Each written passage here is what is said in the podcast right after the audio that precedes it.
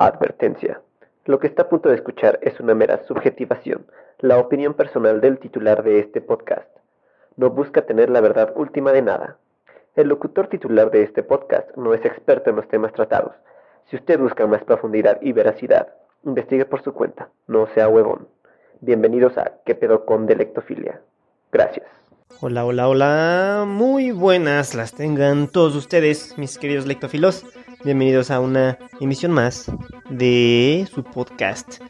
¿Qué pedo con Delectofilia? Y seguramente ya, ya se habrán enterado. Ampliaron esta encerrona un mes más.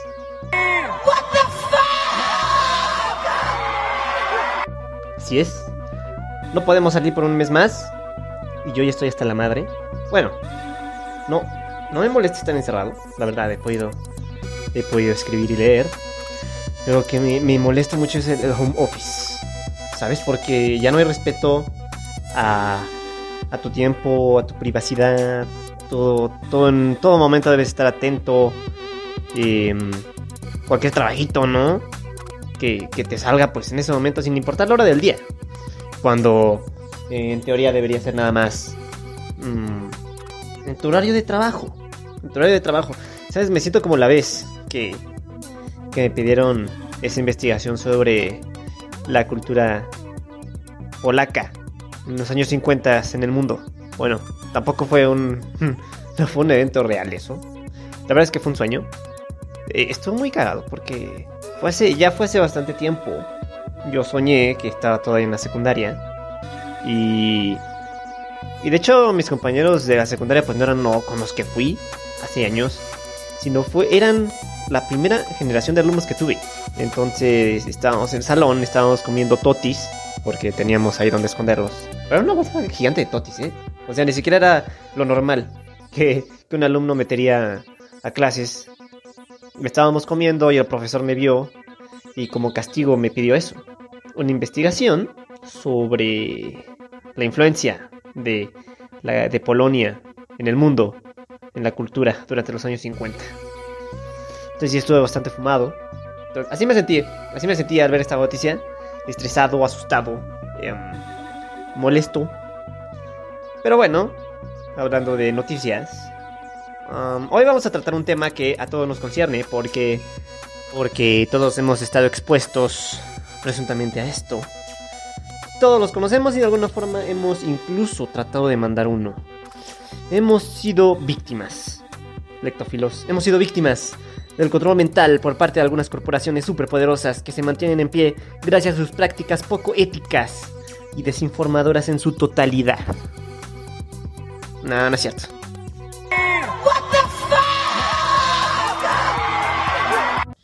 Sí es cierto, sí es cierto, nos controlan. Controlan nuestra mente. Así que hoy, ¿qué pedo con los mensajes subliminales? Y si ustedes son de esos que creen que los mensajes subliminales son un arma subrepticia, por debajo del, del mantel, como dicen, del poder, de las estructuras del poder para mantenernos atontados, pues les tengo una mala noticia, porque los mensajes subliminales no existen. Ah, chinga, ¿cómo de que no? Güey, ¿tú de nuevo? Perdón, perdón, lectofilos, es que, es que uno está concentrado trabajando y de repente sale esto que, alguna vez, de ahora en adelante, desde hace tiempo, no vamos a tener la posibilidad, el placer de tener un podcast sin ti a gusto, tranquilos, sin interrupciones tontas, sin sentido. Cálmese, que soy el único que lo escucha. Pero pues es que debe haber alguien que lo entre en razón. ¿Por qué? Porque usted cree que su opinión es la neta y pues la neta no. No es cierto. Usted también se equivoca. Hmm. Bueno, de hecho, al inicio de cada podcast, por si, por si no has escuchado, digo que no es verdad. O sea, que lo que digo es una mera op opinión, una opinión personal. A nadie quiero convencer, es, no, no es mi objetivo. Pero igual, alguien lo tiene que confrontar, hacerle notar su error. Oh, claro, claro. Y, y ese vas a ser tú. Clarines y cornetas. Mm, no, no es por ser mala onda, pero dudo mucho que de verdad sepas de lo que hablas o que tengas un panorama un poco más extenso. O sea, tú deja de que sepas, que te enteres tanto. Ay, ¿y usted sí? Pues no, pero si quieres dar tu opinión, puedes hacer tu propio podcast. Claro que, por favor, primero lee, infórmate y no andes ladrando a lo güey, porque hasta acá salpicas, ¿eh? Gracias. Ah, chale, por eso no tengo amigos, por mamón. Bueno, bueno, ya, ve a, ve a jugar play o algo, ándale, da igual. En fin, como les estaba comentando antes de entrar en tema sobre la inexistencia de los mensajes subliminales, vamos a ver qué son, porque no podemos negar la existencia de algo o confirmarla si no sabemos qué es. O sea, no podemos um, confirmar o negar la existencia de Dios si no sabemos qué es eso. Porque si es tan grande y magnánimo, pues sería indefinible. Ah, chale, ya cálmese. ¿Por qué siempre dice cosas así? Cosas como que, Pues esas cosas, nada más para incomodar, nada más para, para molestar a los demás que sí creemos. Pues es su pedo, ¿no? Pónganse a escuchar podcasts cristianos o algo. Está usted usando mensajes subliminales y dice que no existen. Ah, chinga, ¿y eso cuándo? Pues ahora diciendo esas cosas sobre Dios, que no existe, y, y la madre. Pues sí lo dije, pero no por medios de mensajes subliminales. No dije nada subliminal. Mi mensaje fue literal, fue como tal. No existe por alguna razón. No dije nada por debajo del mantel. Dios no existe, Dios no existe, es una invención, una invención para satisfacer debilidades mentales. Dios no existe. Y es puto. Como su nombre nos lo indica, el mensaje subliminal es aquel que pasa por debajo de los límites, por debajo del mantel, como dirían los abuelitos. Y yo, porque una vez me dijeron que yo usaba palabras rebuscadas, y por usar refranes, cada dos pinches meses ya era un abuelito. ¡Puchi! ¡Bácala! Pero bueno, ¿qué se puede esperar de, de alguien que no puede leer un libro al año? Como sea, un mensaje subliminal es aquel que busca condicionar o guiar, orientar el comportamiento de una persona por medio de un mensaje no literal, sino uno captado por el subconsciente de la persona. O sea, el subconsciente o inconsciente es un grupo de actitudes, paradigmas, o sea, ideas, un modelo mental, que están fuera de la conciencia o del conocimiento literal del sujeto, o sea, de todos nosotros. Desde el inconsciente afloran, por ejemplo, ciertas tendencias autodestructivas de las que siempre nos quejamos.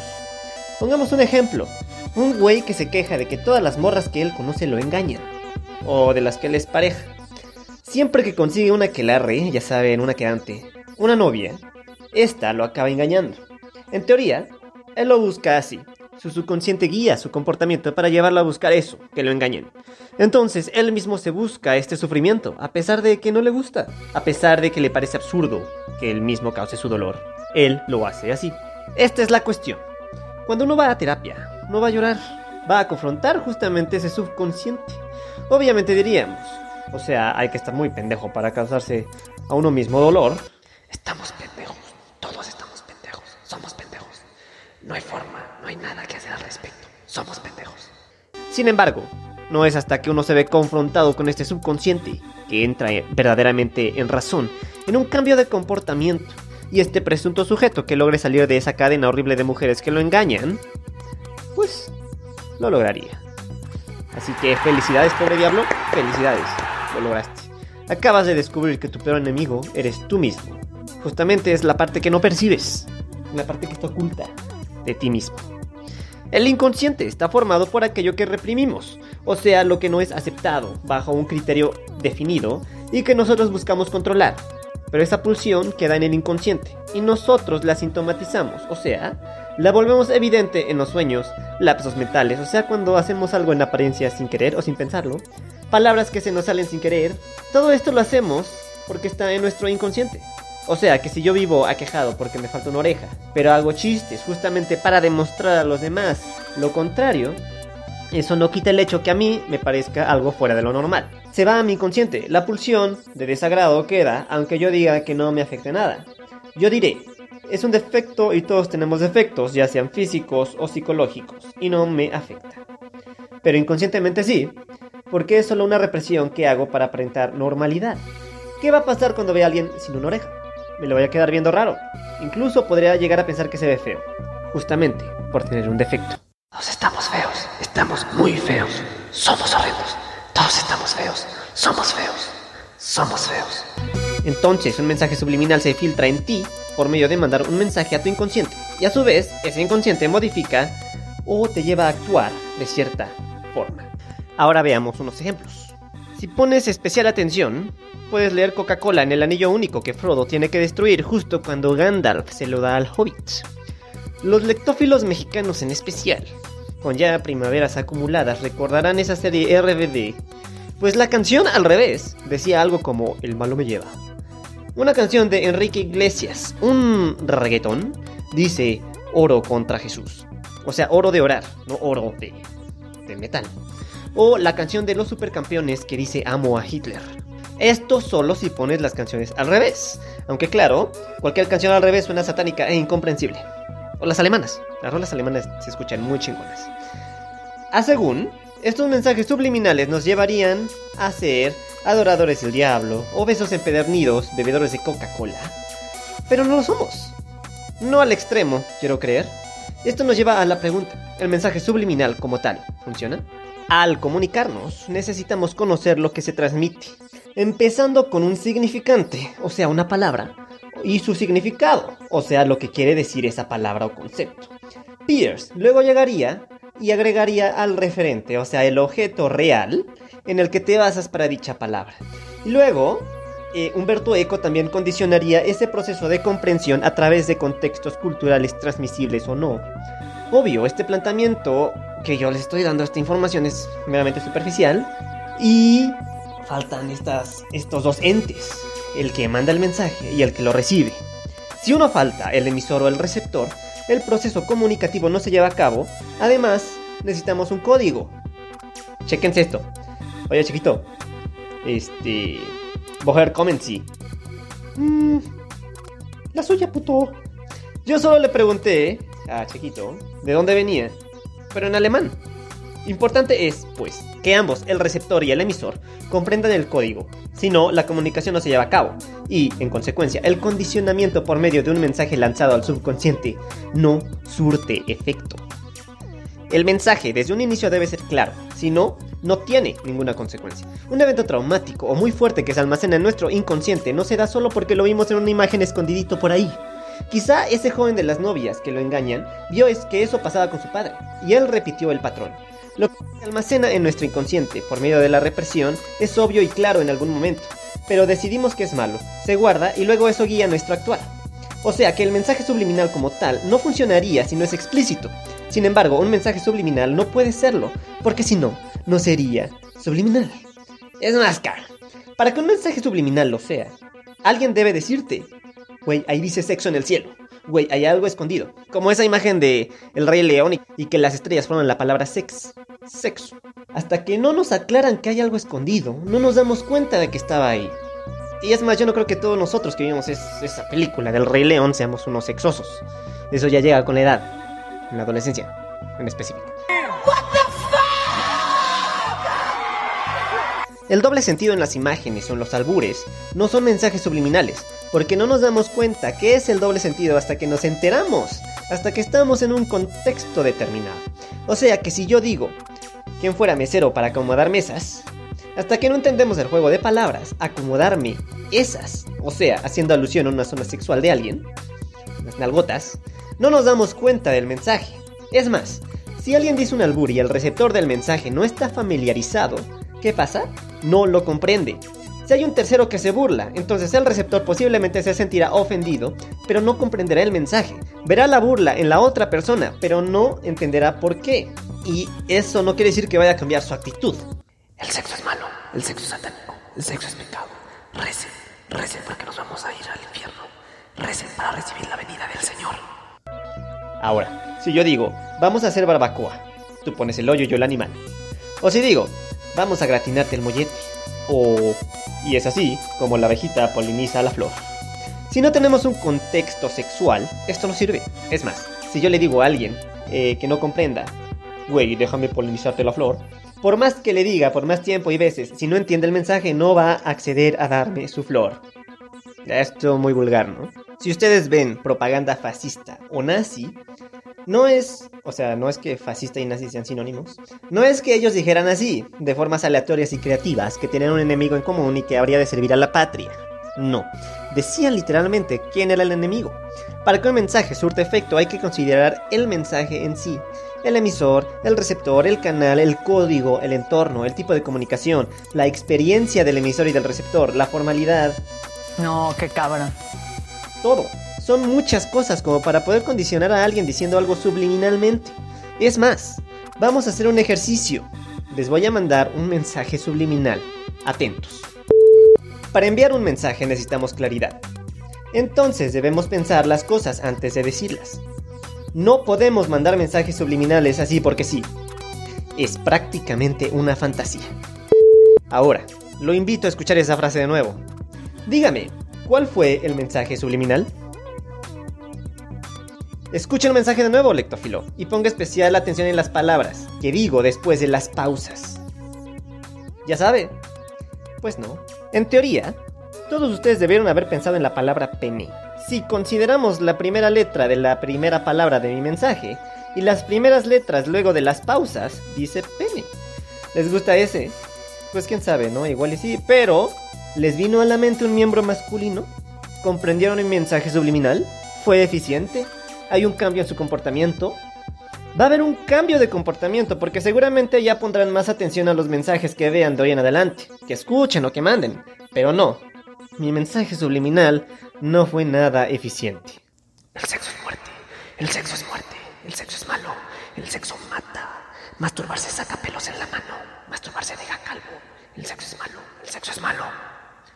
La publicidad no genera mensajes subliminales.